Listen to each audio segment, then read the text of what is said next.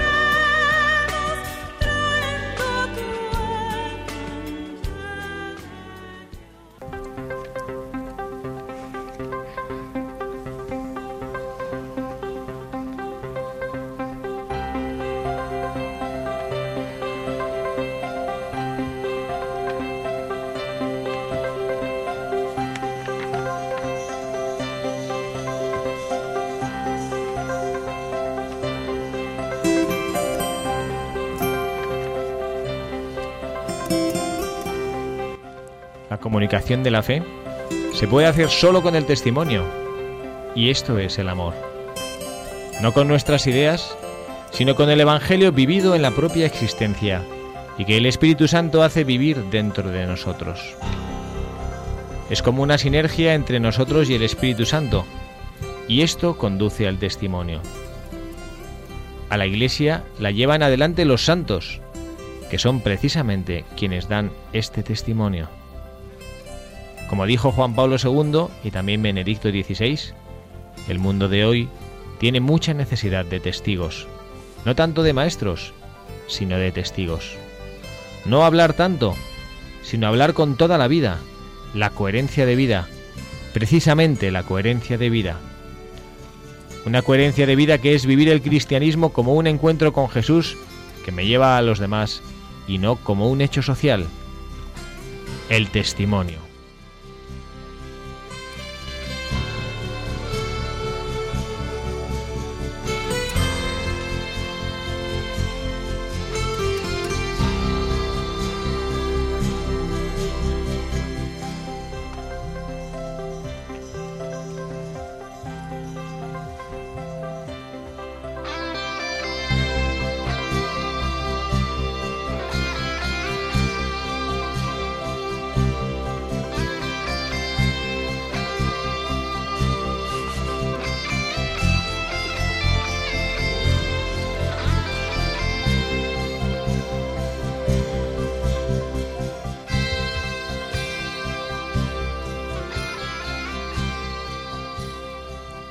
Buenas tardes a todos nuestros queridos oyentes, amigos, seguidores de este programa de Buscadores de la Verdad.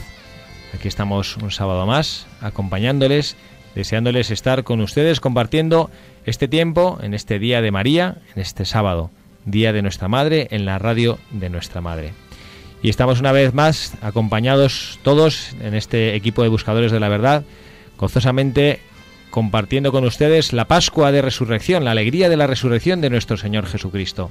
La alegría, como nos decía en el mensaje que hemos leído de nuestro Santo Padre, el Papa Francisco, la alegría que tiene que ser parte esencial del testimonio de nuestra vida cristiana, como tanto nos lo dijo en esa primera exhortación apostólica de la Evangelii Gaudium, la alegría del resucitado. Muy buenas tardes, Pepa Garat, Hola, buenas tardes, padre. felices Pascos, gracias por estar aquí con nosotros. Muchísimas gracias igualmente, yo una vez más encantada de estar aquí, de poder estar. Muchas gracias. Carla Guzmán, también una tarde más aquí con nosotros en Radio María. Carla, muy buenas tardes. Buenas tardes, feliz Pascuas de Resurrección, Padre. Gracias por estar aquí con nosotros. Gracias a todos vosotros. Y también, en último lugar, que no es el menos importante, tenemos a Ismael Abad con nosotros. Ismael, muy buenas tardes. Muy buenas tardes, ¿qué tal? Gracias por acompañarnos en este programa de Buscadores de la Verdad. Nada, hombre, un placer, placer. Y además disfrutando, como decíamos al principio, la alegría de la Pascua.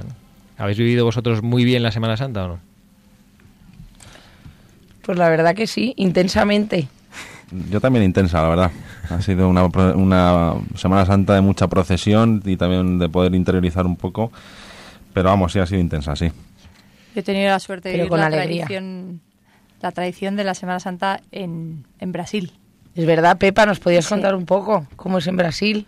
Pues eh, se vive, la verdad es que Brasil es un país súper católico y que se vive todo con muchísimo fervor.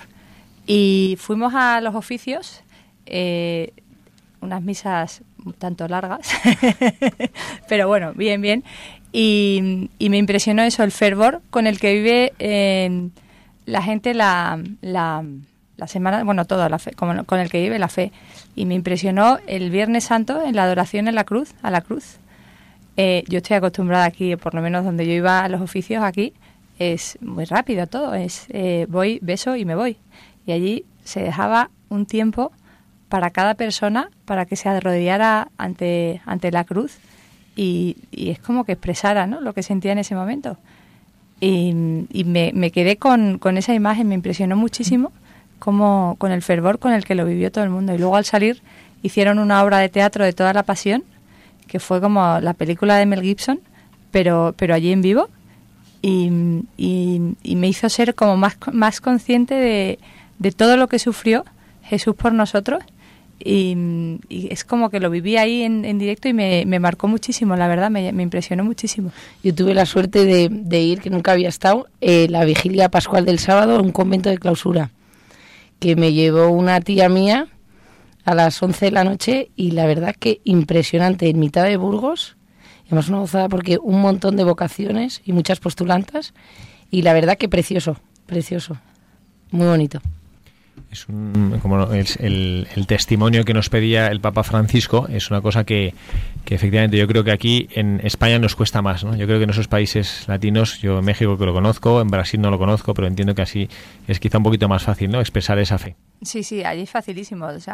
además de que la iglesia estaba llena, llena, llena, abarrotada, eh, o sea, la, cara de la gente decía muchísimo, el fervor con el, con el que con el que rezaba y con el yo que creo que en Semana Santa, en España se vive mucho la Semana Santa.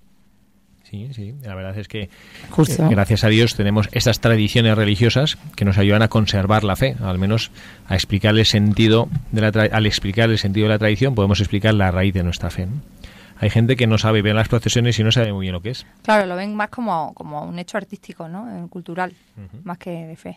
Y ahí hay que aprovechar, ¿no? Para mm. mostrar, para dar testimonio de nuestra fe.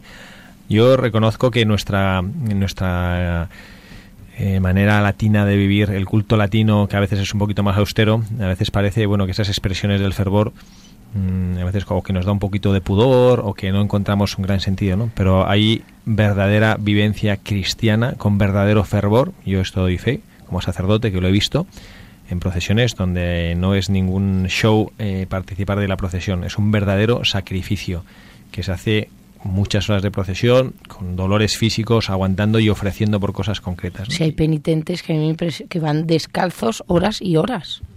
Y a mí me encanta de esta parte, es yo tengo sobrinos y soy, de soy andaluza, el cómo, cómo se, se, se transmite de padres a, hijos esta, esta, esta vivencia de la fe ¿no? En, en, los pasos de Semana Santa. Yo tengo sobrinos que han salido este año por primera vez y han aguantado caminando eh, sin quejarse todo el, el recorrido, las seis horas.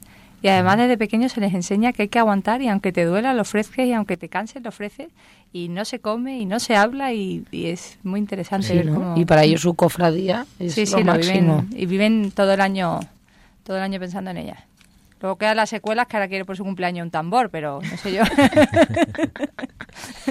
Sí, sí, en todas partes de España, ¿no? Por ejemplo, yo sé que Ismael es un verdadero mm, fan enamorado de, de las procesiones que hay en Orihuela, que ha pasado ayer en la Semana Santa, ¿verdad, Ismael? Sí, bueno, la verdad es que eh, el amor ha sido una conquista, ¿eh? porque yo al principio me, costaba bastante y no reconozco que me cuesta porque la familia, eh, mi familia política, la familia de mujer tienen mucha mucha devoción, pertenecen a, varias cofradías. Y bueno, pues ahí estamos desde las prácticamente 6 de la tarde hasta las 2 de la mañana todos los días, pero sí, que es un momento también para ofrecer al Señor y, sí que es cierto lo que, lo que se comenta, ¿no? que hay auténtica hay auténtico fervor y, devoción, espíritu de sacrificio, de unirse de ese modo también a la pasión de nuestro Señor. y luego es muy bonito, muy bonito ver, ¿no? Pues cómo uno se va mm, enamorando. Yo especialmente no tenía mm, sensibilidad por el tema de las procesiones. Es más, era una cosa que incluso me costaba y uno se va enamorando también de todo esto hasta tal punto que, que mi hija de un año y tres meses ya está apuntada en la cofradía del lavatorio. Es verdad. Bueno, pues este es el tema mm, que hoy queremos, eh, sobre el que queremos reflexionar junto con nuestro Santo Padre, el Papa Francisco, el testimonio como cristianos, como buscadores del Señor. ¿Qué lugar ocupa en nuestra relación personal con Jesucristo el hecho de testimoniar nuestra fe? Y hemos escogido un buscador de la verdad que nos ha preparado Carla y bueno pues que le vamos a pedir a ella que nos que nos haga el favor de, bueno pues de co- compartir con nosotros esta la biografía de este buscador.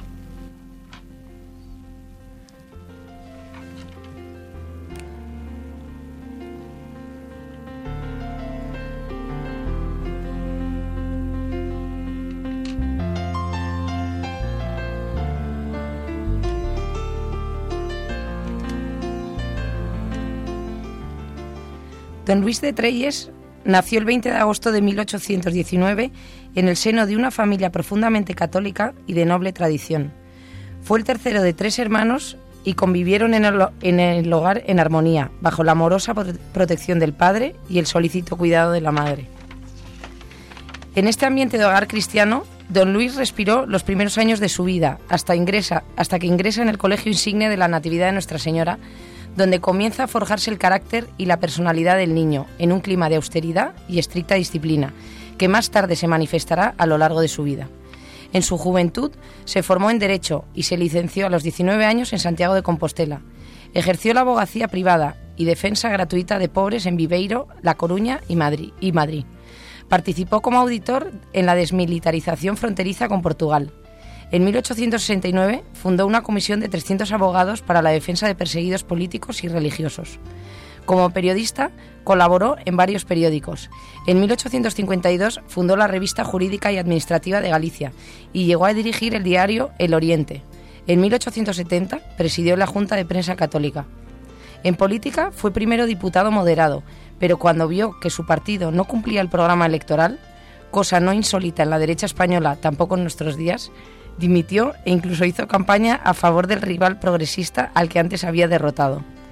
En 1871 se presentaría como diputado del Partido Carlista, derrotando en su circunscripción a Emilio Castelar, quien sería más adelante presidente en la Primera República Española. Contrajo matrimonio a los 43 años con doña Adelaida Cuadrado Retana, que contaba 35 años de edad y nacida en Sevilla. A la sazón era viuda y tenía un hijo de su primer matrimonio. Don Luis aceptó y trató al hijo de su esposa como suyo propio.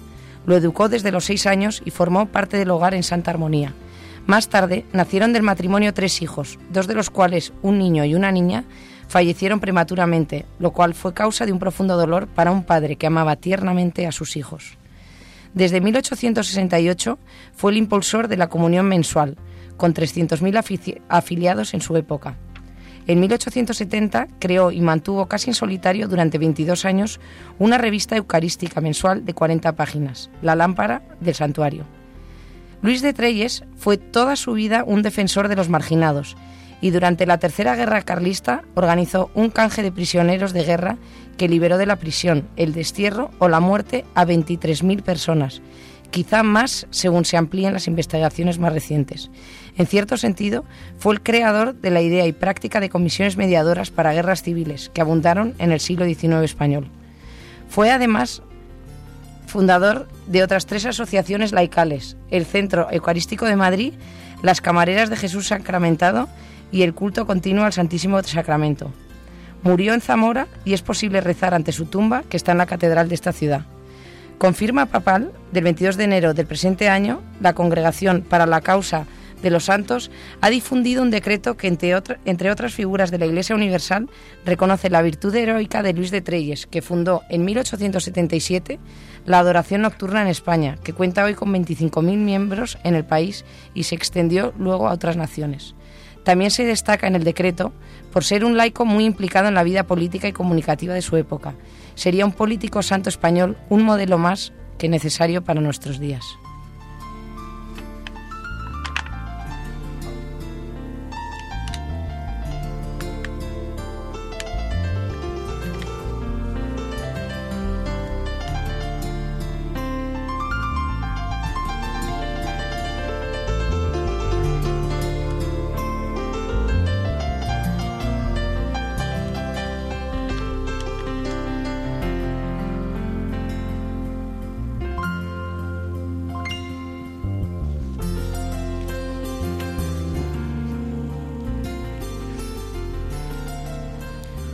Muchas gracias, Carla, por haber compartido con nosotros esta biografía de este hombre, de este testigo, como nos pedía el Papa Francisco en la editorial, un hombre que quizá pensó menos en dar grandes discursos y se dedicó a vivir su fe.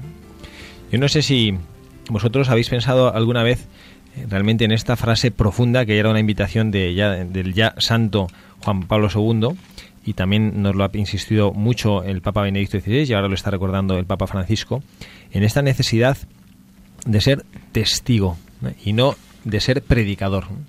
¿Vosotros pensáis que, que, pues ahora que en la Iglesia en nuestros días quizá eh, hay más mm, gente, cristianos de boquilla y de predicación que cristianos de testimonio? Sí, además haciendo el, buscando ideas para el programa había encontré una frase del Papa Francisco que me encantó que dijo que menos cristianos de salón ¿no? y más que den ejemplo de vida y eso es verdad yo creo que hay que es verdad que hay cristianos pero que nos falta salir a la calle ¿no? y, y, ser testigos de, de, lo que vivimos ¿no? que muchas veces estamos como encerrados sí somos cristianos vamos a la iglesia pero que no no damos mucho testimonio, como que estamos, nos falta un poco de vidilla. A mí me da la sensación que nos falta valentía.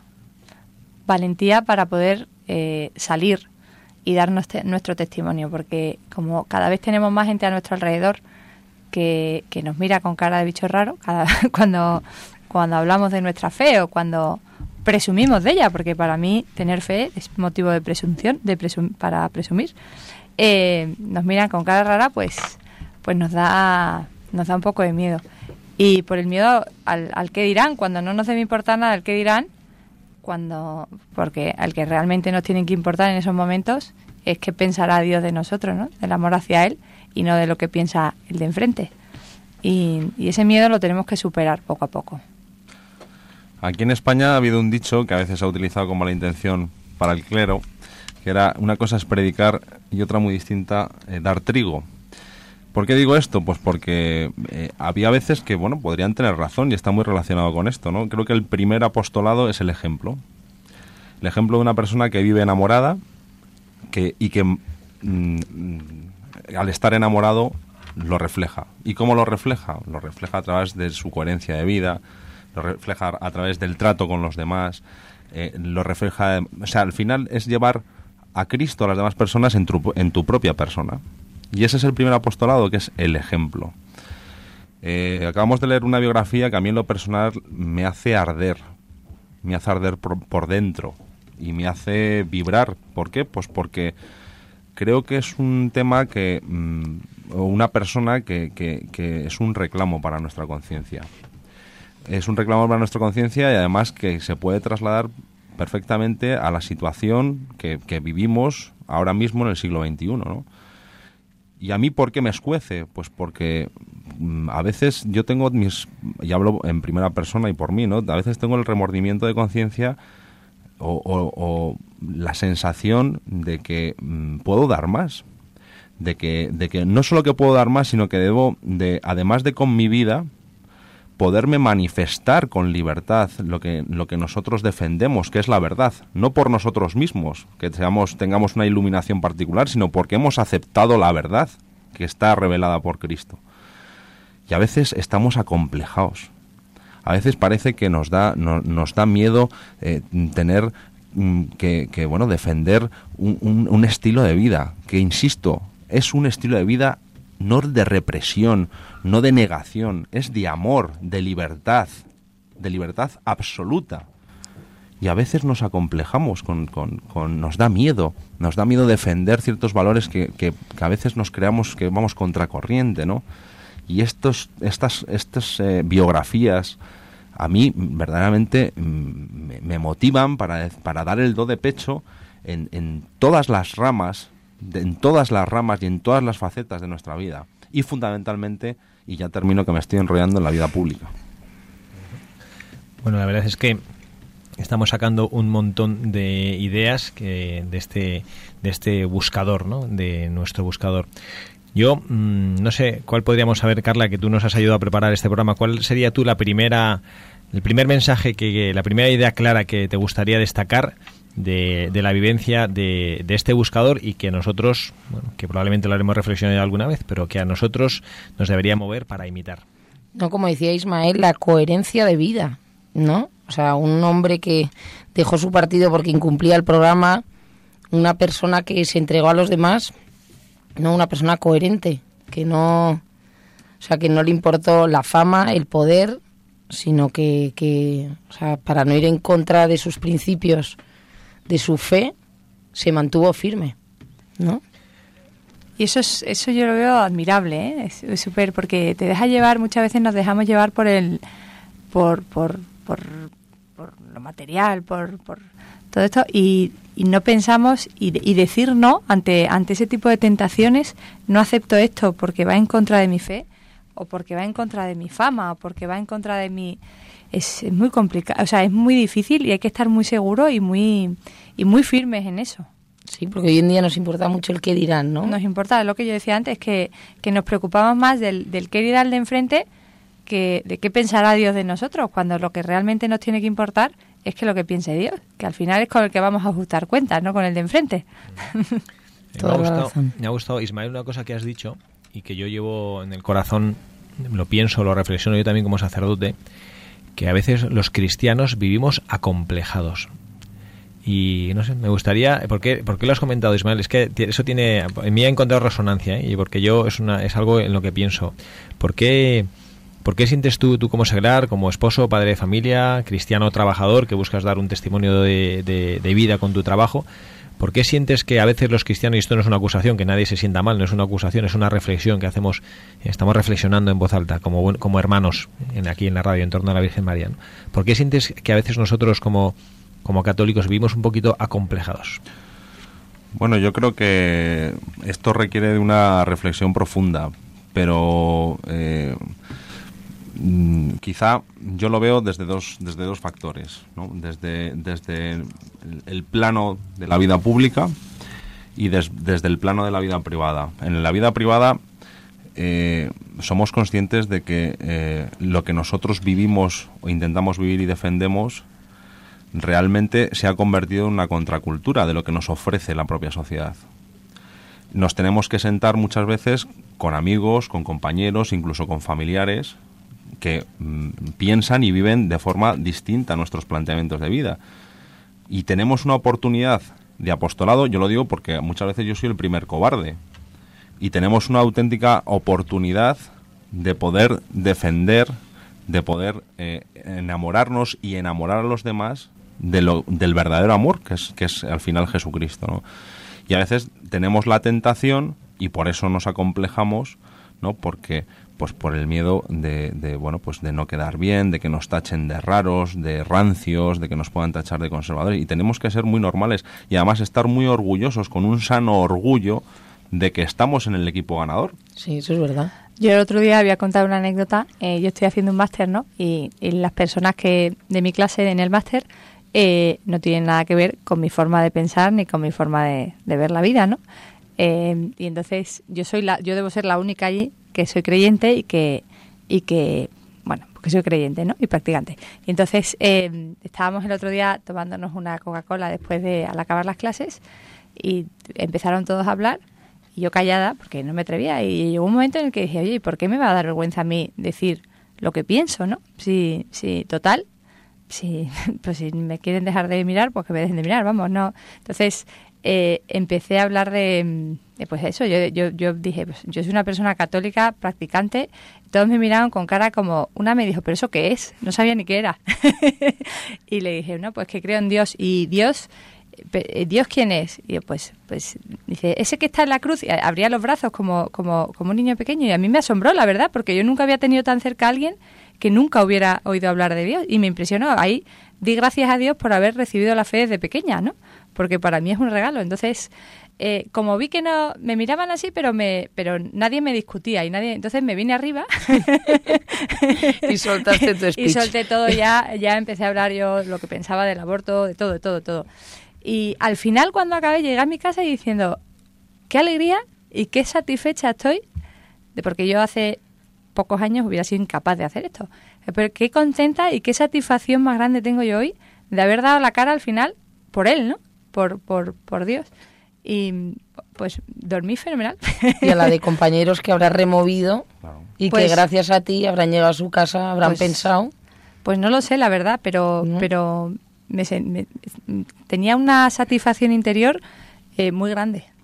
Sí.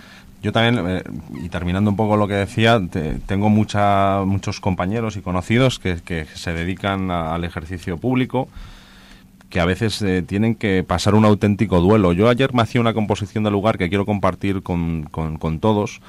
Escuchando una entrevista de, de- un líder político, le preguntaron si el, aborto era un derecho o no, y él dijo, eh, definitivamente sí, y punto.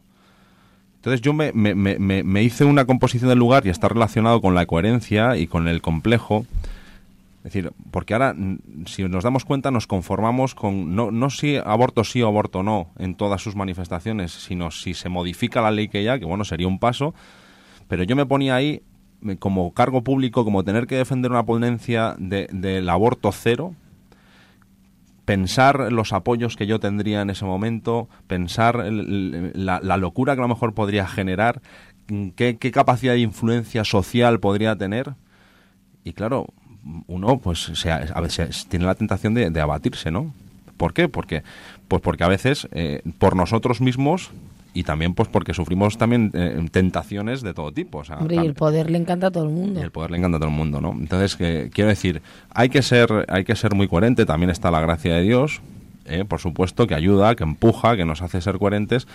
Pero yo creo que además hay que tener, eh, hay que tener, mm, no hay que tener miedo a, a defender, insisto, la verdad y al final la verdad y las cuestiones de, de- de ley natural, ¿no? Por mucho que nos intenten vender que lo correcto, que lo bueno o que lo excelente es otro otro tipo de vida, ¿no? La verdad os hará libres. Así es. frase estaba pensando yo ahora mismo. ¿no? Y también una persona íntegra, Luis de Treyes, ¿no? Que no se dejó llevar, pues lo que decíamos, por la fama, el poder, el dinero, el que dirán. Parece una persona con los pies en la tierra. Y probablemente él tendría como humano, porque todos somos, como yo digo a veces, demasiado humanos, por lo menos yo. Hombre, tendría sus pues, debilidades, sus, debi- tentaciones. Efectivamente, o sea, a todos les tientan el poderse jugar una vida más cómoda, el poder tener dinero, el poder tener un escaño. Entonces, claro, eso yo estoy seguro que nuestro personaje de hoy sintió esa lucha interior de ver lo que debe de hacer, ser un hombre de principios, lo que le dice su conciencia, etcétera, y, y- esa lucha de lo que se siente atraído del poder, de tener más dinero, de tener un reconocimiento, que todos lo podemos vivir. Pero estos ejemplos los, lo que nos hacen ver es que se puede. Es que se puede. Yo os estoy escuchando y, y realmente me, me adhiero plenamente a todas las reflexiones que estáis haciendo. ¿no? Y yo creo que esa integridad es la capacidad de poder vivir delante de Dios, que también es una gracia y a veces no es tan fácil. Yo reconozco que no es tan fácil, pero Cristo no nos llamó a vivir una vida fácil y es verdad que nosotros la obligación eh, al martirio, bueno, al martirio figurado, ¿no? Pero a vivir heroicamente nuestra fe tenemos obligación o no. Bueno, este sería otro, otro tema para reflexionar. Pero mm, a mí me vienen las palabras del Evangelio cuando Jesucristo nos dice que el que se avergüence de mí delante de los hombres, yo me avergonzaré de él delante de mi Padre que está en los cielos.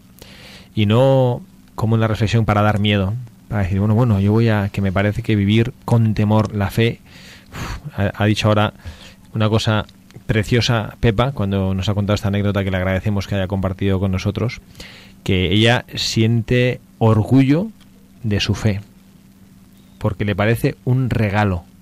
Sí, ahí, o sea, eh, me di cuenta de la suerte, y además lo dije, ¿eh? Se lo dije a ella y dije, y es que me estoy dando cuenta ahora mismo de la suerte que tengo de tener fe, porque a mí me parece un privilegio, porque, y no les dije mirando a vosotros, porque no podía decírselo, pero, pero eh, mirando a mi alrededor, dije, o sea, es que qué regalazo me dio Dios con el don de la fe y con la familia que me lo transmitió como me lo ha transmitido, porque sin ellos no hubiera sido posible.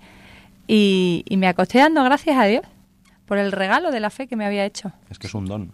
Es que no nos damos cuenta que somos unos privilegiados, ¿por no?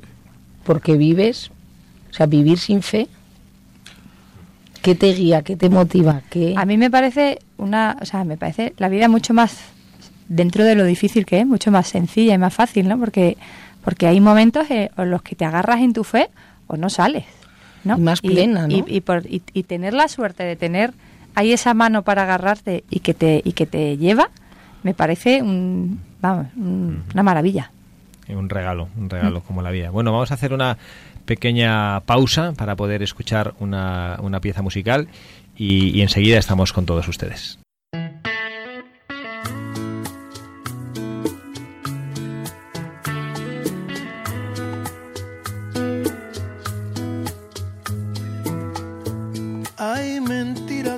Labios, hay mentiras en la piel. Qué dolor. Hay mentiras, hay amantes que por instantes de placer ponen su vida a temblar. Hay mentiras compasivas, hay mentiras por piedad que no quieren nada que nos hieren de verdad. Ay, ay, ay.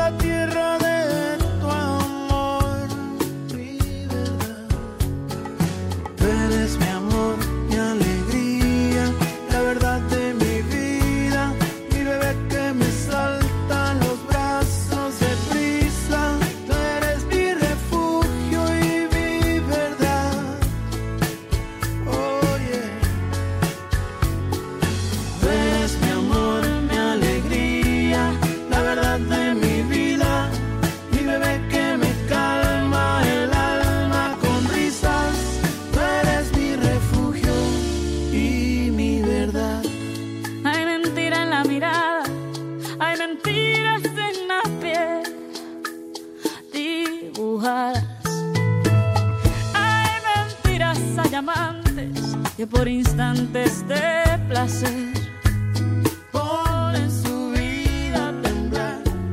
Hay doctrinas y oradores, dictadores sin piedad, que gobiernan sin verdad. Y hay mentiras en los diarios, en las redes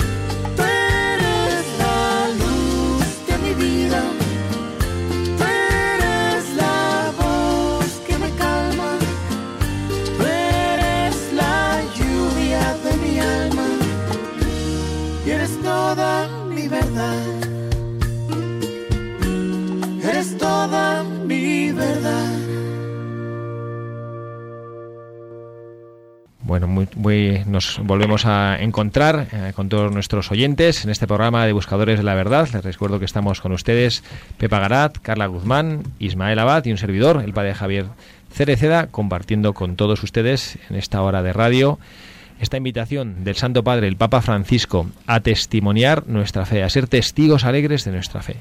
Estamos haciéndolo a través de nuestro buscador de hoy, esta figura eh, emblemática de, de nuestra religiosidad española, este fundador de la adoración nocturna española.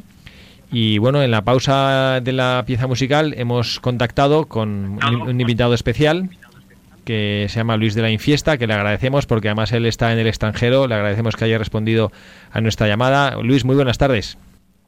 Buenas tardes, padre. Te agradecemos que nos dediques unos minutos de tu tiempo y bueno, como sabes, estamos aquí en el programa de Buscadores de la Verdad y estamos hablando del testimonio, del testimonio de la propia fe. Yo sé, Luis, que tú, mm, bueno, formas parte de un apostolado que se hace en familia, que se llama Sol Night Familiar. No sé si nos podrías explicar un poquito para los oyentes que no conocen este apostolado, en qué consiste, qué es lo que hacéis, cómo lo hacéis, para que, bueno, pues sepan que, pues las cantidades de posibilidades que tenemos en la Iglesia de ser testigos de nuestra fe. Bueno, pues, eh, pues muchas gracias. Os cuento, os cuento lo que es el Soul Night y, cómo empezamos, eh, cómo empezamos nosotros a hacerlo, ¿no? Nosotros el Soul Night eh, es una actividad que la hacemos en, en familia. La empezamos a desarrollar porque, bueno, somos un grupo de familias eh, eh, que nos, nos une un colegio, que es el Colegio Verés, donde hacemos, nos vamos siempre en Semana Santa a hacer misiones y en una de estas misiones pues hicimos hicimos un pequeño Soul Night. Eh, a raíz de esto, bueno, pues volvimos a Madrid, teníamos la, la- la- la llama encendida, la chispa, y, y dijimos, oye, ¿cómo podemos hacer para continuar eh, con esto que hemos estado haciendo durante esta Semana Santa, que es anunciar, eh, anunciar a Cristo, cómo podemos continuarlo durante el resto del año? Eh, pues ahí la, la- la- la providencia, el Espíritu Santo siempre, eh, siempre se mete por medio, siempre ayuda y, y- y- puso en medias a- a un sacerdote que fue básicamente el que nos pidió que le ayudáramos a, a traer un poco de, alegría a la, a, la, a la parroquia y de vida a la parroquia que le estaba llevando. Eh, es el padre Ángel Luis, eh, es el párroco de, la, de, la, de, San Pedro el Viejo, que está en Madrid, en pleno centro, y, eh, entonces decidimos organizar un primer Soul Night y a raíz de ese pues pues organizamos otros no entonces el Soul Night qué es bueno pues al final o cuál es el objetivo el objetivo es muy claro es eh, organizar una actividad de unas dos o tres horas donde eh, el único objetivo que tenemos es acercar eh, acercar almas a Cristo y cómo bueno pues esto lo hacemos saliendo a la calle e invitando a la gente a entrar en una iglesia que está abierta por la noche y que tiene Santísimo expuesto. Os explico un poco mejor cómo, eh, cómo lo organizamos exactamente eh, para, y yo creo que, que- aquí podemos, eh, podemos entender todos mejor qué es esto, eh, qué es esto que estamos diciendo. Eh, en nuestro caso, eh, como decía, lo hacemos en la iglesia de San Pedro el Viejo y eh, aprovechamos, eh, ya que es una actividad familiar donde vienen niños de todas las edades, y de todas las edades es niños, pues desde muy chiquitines hasta, hasta niños ya bastante mayores. Entonces aprovechamos la misa de siete eh, que hay el sábado por la tarde para ponernos un poco en, eh, en, en- situación e ir entrando en, eh, materia, ¿no? Eh, tenemos la misa de siete, después de la misa de siete, eh, eh, bueno, pues, pues organizamos lo, que haya que organizar, sacar una mesa fuera, eh, poner los expositores, etcétera, y a las 8 tenemos lo que llamamos el envío. El envío es algo muy importante donde es un momento de unos 15, 20 minutos, ya hemos tenido la misa previa y el envío es donde a través de la exposición del Santísimo eh, nos, eh, nos vamos llenando de Cristo para poder salir a la calle a anunciarle. Se trata de llenar nuestros corazones de Dios para poder anunciarlo. Eso es muy muy importante para poder realmente salir a la calle y decir a la gente lo que lo que verdaderamente sentimos y llevamos dentro, ¿no? Entonces el envío eh, termina nombrando a cada una de las familias que hemos ido y diciéndoles que, bueno pues que salgan fuera y que anuncien a, y que anuncien a Dios. Eh, una vez que terminamos esto tenemos tres grupos eh, o, cuatro, pero bueno tenemos un grupo dentro eh, que le llamamos de animación lo que hacen es ayudarnos con los cánticos eh, a, tener ese encuentro con Cristo más profundo. Ahí obviamente pues no todos estamos llamados a, estar en ese grupo, yo personalmente no lo estoy. Luego tenemos un, grupo que llamamos de intercesión, que son aquellas personas que están dentro de la iglesia rezando por todos los que están fuera, tratando de, de, de, atraer almas a, a, a, Cristo y rezando por todas aquellas personas que finalmente entran dentro. ¿no? Y luego eh, tenemos lo que, lo, que, lo que son los, los, los misioneros y el equipo de acogida que son los que están fuera. Fuera de lo que se trata es de salir a la calle y decirle a todo el mundo que pasa por la calle eh, a esas horas, a las, a las 8, a las 9 de la noche, a decirles lo que está pasando. Y lo que está pasando es que tenemos una iglesia abierta, una iglesia con un santísimo expuesto, donde les invitamos a, a pasar y a, y a decirle, bueno, pues a estar un rato con el Señor, eh, cinco minutos, 20 minutos, lo que ellos quieran, y, poder, entre medias de su actividad, pues pasar a, a, decirle algo al Señor, ¿no? Lo que hacemos aquí es eh, que siempre hay alguien que les acompaña, que es el equipo de, de, de, que llamamos de acogida. Aquí se mezcla mucho y como hay niños, pues eh, normalmente suelen ser los niños los que les gusta acompañar a las personas eh, les damos una vela eh, eh, para que la depositen a los pies del Señor y, y cuando llegan al Santísimo lo que hay es eh, hay dos textos, uno con frases del Evangelio que es eh, lo que el Señor te quiere decir y otra con, con un cesto donde tú le depositas al Señor la frase o lo que tú le quieras dejar al Señor. ¿no? Luis, hablando justo que has hablado de, de los niños, ¿no? Una pregunta, ¿Cómo, ¿cómo, notas que, o sea, cómo notáis vosotros que, que, cómo repercute sobre vuestros hijos el testimonio de la fe que le estáis dando vosotros, los padres, a vuestros hijos? Pues mira, eh, una barbaridad, una barbaridad. O sea, yo eh, eh, no solamente el Sonnight, eh, misiones, eh, todo lo, todo lo que hacemos, ¿no? O sea, cuando volvemos de cuando volvemos de misiones, siempre le preguntamos a nuestros hijos que, que qué tal lo han pasado, etcétera, ¿no? Y que, y que si el año quieren volver el año que viene. O sea, eh, no lo dudan. Eh, no están dudan, encantados. Eh, están felices. O sea, no dudan que además es, es, es, donde tienen que estar. ¿Y qué edad, no más dudan. o menos, son, o sea, más o menos los... ¿Qué edad, ¿De qué edad son los niños? Eh, bueno, mis hijos eh, eh, están entre los 8 y los y los 12 años, pero vamos. Incluso ya hay preadolescentes. tenemos tenemos niños de, de 3 años, tenemos niños de 16, 17 años que salen a la calle, a, bueno, pues pues los primeros y los niños más pequeños, obviamente también, ¿no? O sea, yo aquí, por ejemplo, te voy a contar una, una anécdota muy pequeñita de el, el, el primer Sunday que organizamos. yo invité a un primo mío y, y, en un momento dado, bueno, pues cuando termina la parte del envío, aquí ya nos dividimos en estos grupos y, y bueno, pues le dije a, a, mis primos, oye, si queréis ahora podéis salir a la calle o si queréis os podéis quedar dentro, ¿no? Entonces, bueno, pues se quedó dentro, eh, salió mi primo fuera y, y, y, su mujer, mi prima, bueno, pues se quedó dentro porque su hijo eh, mayor quería quedarse. Eh, su hijo mayor tiene ahora mismo nueve años, sí. ¿vale? va a hacer la, la, primera comunión este, este año. Se quedó dentro 40 minutos rezando. Qué barbaridad. Quiere decir es... Sí, para un niño de nueve años. La verdad que qué maravilla, Luis, lo que estáis haciendo. De verdad, enhorabuena. Y hola, Luis, soy Pepa. ¿Qué tal? Y una hola, pregunta, Pepa. y cuando y cuando vais eh, hablándole a la gente, ¿no os miran como considerando que, que, está un poquito pasado de moda lo de exponer el Santísimo? Y que y nos preguntan como qué es eso. Eh, no, al contrario. Eh, bueno, efectivamente, o sea, tú, eh, donde, donde hacemos esto es eh, al lado de la Plaza Mayor. Eh, a las nueve de la noche, a las diez de la noche, hay, hay, hay, gente de todo tipo, ¿no? Pero realmente, aunque al principio pueda dar un poquito de vergüenza, pero bueno, lo que digo, o sea, la parte del envío es muy importante. Esa, esa parte del envío nos da esa fuerza para, para no tener esa vergüenza, de verdad, ¿eh? Y, y, cuando sales y dices lo que está pasando, oye, eh, perdóname, ¿te puedo interrumpir un segundo? Al, primer, al, al, primero, pues sí que se sienten un poco invadidos, un poco, bueno, a ver qué van a decir estos, ¿no? Cuando le dices, tenemos la iglesia abierta, tenemos el Santísimo expuesto, enseguida te escuchan. Pasarán o no pasarán, pero enseguida te escuchan. Y con respeto, en general.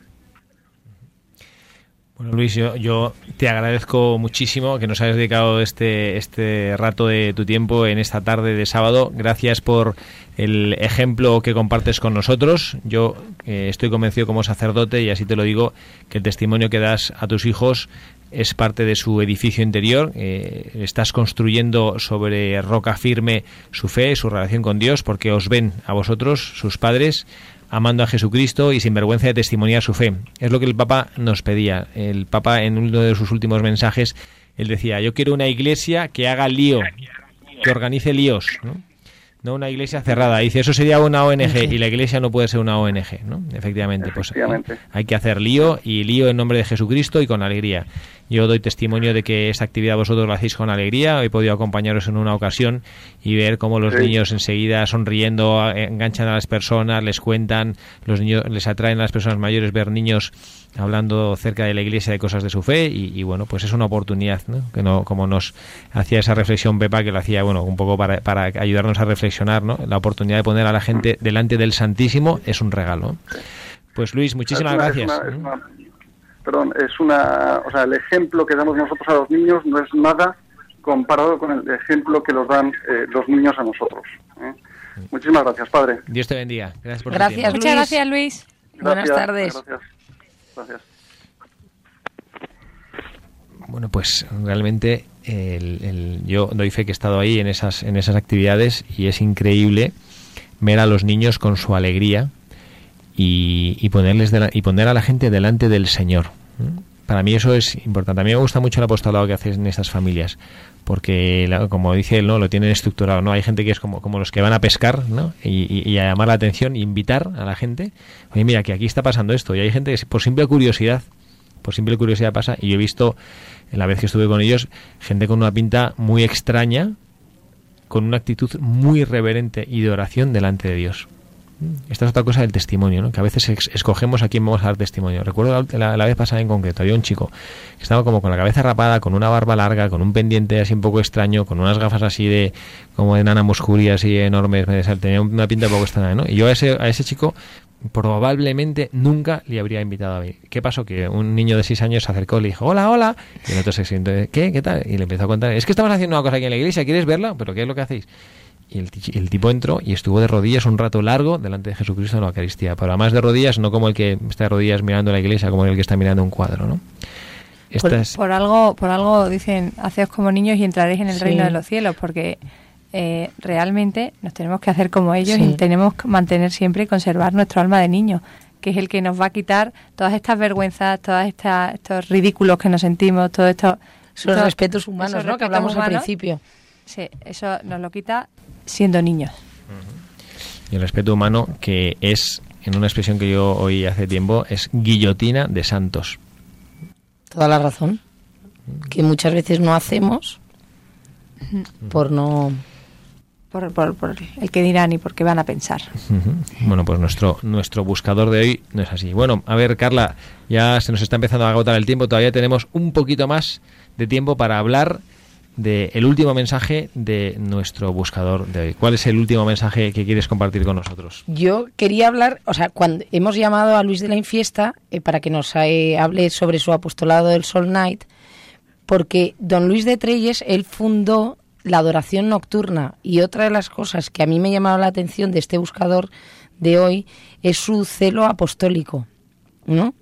O sea, el pues que en el fondo, o sea, habla de lo mismo que hemos estado hablando, del testimonio, la coherencia y fundar y lanzarnos, ¿no? Yo muchas veces cuando decíamos, decía Ismael que nos daba vergüenza o lo que sea, ese lo apostólico que tú crees en una cosa que va a ayudar a los demás, pues lánzate y seguro que el Espíritu Santo te va a ayudar y todo, si es para bien, todo va a salir para adelante. Yo, yo siempre me quedo con, perdona, eh, que siempre me quedo con, ya he decidido que, que todo lo que tú quieres para ti, te gusta para ti, lo quieres para las personas que quieres, ¿no? Y entonces, si hemos hablado antes que era el mejor regalo, qué mejor regalo que hacerle a una persona que quieres tu gran regalo, ¿no? Y entonces eso es lo que probablemente haga que, tenga menos, menos vergüenza y menos para hablar de, Dios en, en, público. Sí, es una, yo creo que es una consecuencia lógica. Yo, por ejemplo, cuando cuando alguien tiene una buena noticia, pues rápidamente la transmite, ¿no? O sea, yo, por lo menos así lo experimento en mi vida y creo que la, mayoría de las personas, ¿no? Cuando, cuando hay un acontecimiento especial o alguien le ha pasado algo, ha aprobado un examen, una oposición, se ha quedado embarazado, pues rápidamente llama a su familia, a sus amigos, lo comparte. eh, la familia también se alegra, pues el celo apostólico es algo parecido. Cuando yo tengo la alegría de ser cristiano, la alegría de estar enamorado de Jesucristo, eh, la, vivir, vivir de, de manera enamorada, lo tengo que transmitir. Y lo transmito no solo de hechos, perdón, no solo de palabra, eh, sino de hechos con, con, el, con el, estilo de vida, aquel niño que se acerca a, este, eh, perdonadme la expresión, pero cariñosa, mm, con aspecto macarra, ¿no? Y le dice, oye, vente, vente. Pues le, está, le está conquistando el corazón. Y ese, ese llegará a su casa y lo contará. Y dirá, eh, mirar lo que me ha pasado Ya, hoy. ya a lo mejor tuvo una experiencia, a lo mejor la persona, aunque externamente fuese así, tenía una vivencia que, que nos da mil vueltas a todos espiritual, ¿no? Sí. Pero a- o a lo mejor no, o a lo mejor en ese momento, después de años, se reencontró con el Señor y estoy segurísimo que esa experiencia, porque si no, no, no, está- no hubiese estado un buen rato ahí delante del Señor, O ni habría entrado. ni habría entrado y seguramente la, la- la- transmitiría, ¿no? Qué importante, y ahora estamos cerca, en la Pascua también, aquí yo veo la acción del Espíritu Santo. Dejarnos actuar por el Espíritu Santo. No con grandes aspiraciones o cosas extraordinarias, ¿no? Sino con siendo fieles a las pequeñas mociones de cada día, que eso también es no tener complejo. Esas nociones que nos hacen ser mejores, hacer nuestro trabajo con delicadeza, con perfección, con cariño, llamar a la persona que llevamos tiempo sin llamar, no sé, tantos y tantos detalles ordinarios que al final nos hacen ser reflejo de, de- de otros Cristos aquí en la tierra. Y es transmitir. Y ese es el- para mí ese es el celo apostólico. El apostólico es el Papa Francisco que nos dice las cosas de una manera muy fácil y de entender, muy sencilla de comprender. El celo apostólico es hacer lío, hacer lío. Tenemos que hacer ruido. Sí. Sí, ruido.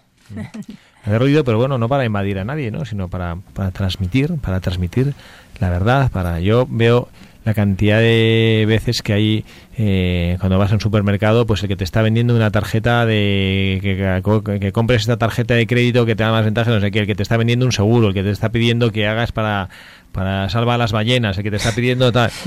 Y, y realmente, bueno, pues nosotros, ¿por qué no podemos hablar? Oye, mira, que es que tengo una muy buena noti- noticia para ti, ¿no? ¿No? Que es que Dios te ama. Es que hay gente que no tiene ni idea. Yo, a mí me, a mí me estremece cuando uno lee en la Sagrada Escritura, ¿no? Eh, no, no reconocido textualmente, ¿no? Pero recuerdo como la idea, ¿no? Que, eh, y que busqué quien, quien predicara y no lo encontré. No he. Yo pienso, ¿qué sentirá Dios nuestro Señor cuando ha mandado a su Hijo Jesucristo a darnos este mensaje de alegría y no encontrar voces que prediquen lo que su Hijo nos ha enseñado? Qué tristeza, ¿no? Bueno, pues bueno, pues esto es, esta es eh, la realidad y esto es, bueno, pues con lo que, con lo que nosotros tenemos que, que lidiar cada día contra nuestra pereza, contra nuestra vergüenza, nuestro respeto humano y, contra, y a favor de escuchar esa voz de Jesucristo que nos llama con ilusión, con luz en los ojos, a seguirle, a hablar de Él, a amarle, a amar a los otros con su corazón. Esto es ser testigo. Esto es armar jaleo en la iglesia. Pues se nos acaba una tarde más el programa. Hemos estado a gustísimo entre todos ustedes. Una tarde más. Pepa, muchísimas gracias por compartir con nosotros este tiempo de radio. Encantada de haber podido compartirlo y, y nada, a quitarnos el miedo y el y así, tener más celo apostólico. Carla, muchísimas gracias. Gracias, padres. No y al final, si nosotros recibimos mucho más, Mm. ¿no? De lo que damos. Es una gozada y una alegría poder estar aquí. Ismael, que Dios te bendiga. Muchas gracias por tu tiempo. Un placer igualmente. Un saludo a tu santa esposa Isabelita y a Jimenita y a la criatura que está en su seno. Eso ¿eh? es, eso es. Por cedernos estas horas de sábado a su esposo y padre. Nada, hombre. Y a Encantados. todos ustedes, quien les habla, el padre Javier Cereceda, se despide deseándoles una muy feliz tarde de sábado. Que Dios les bendiga.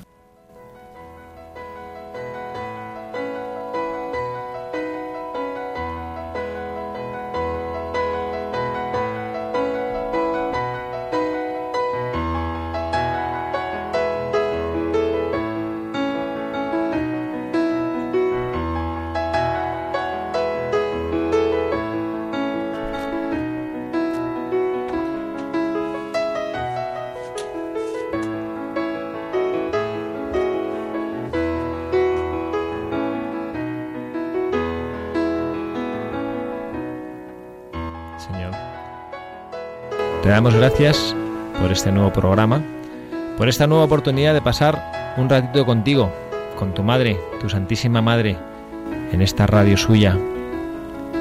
Queremos darte las gracias porque nos das un corazón capaz de escucharte, capaz de amarte y a veces un poco perezoso y que nos cuesta moverlo, que nos cuesta, como nos pide el Santo Padre el Papa Francisco, hacer lío, hacer lío que supone hablar de ti, hacer lío que supone encontrarnos con personas que no saben ni quién eres, que de ti no saben ni tu nombre. Eso es nuestra misión, Señor. No predicar, sino dar testimonio. No decir grandes palabras, sino mostrar gestos de amor. Como decían de tus primeros discípulos, mirad cómo se aman. Eso es lo que queremos ser nosotros, Señor, para todos nuestros hermanos. Rostros de Cristo resucitado en esta Santa Pascua que nos has regalado, con la que nos has llenado de gozo, el gozo de tu resurrección, el gozo de saber que has resucitado y que nosotros resucitaremos contigo, que la muerte no es el final, sino un tránsito hasta la vida eterna, donde gozaremos para siempre de ti, de tu Padre, de todos nuestros seres queridos que nos han precedido y que desde el cielo nos gritan silenciosamente, Amad a Dios, amad a vuestros hermanos, hablad de las maravillas de Dios a toda la creación. Señor, concédenos la gracia de ser tus testigos, dándonos la fortaleza de llevar orgullosamente el nombre de cristianos.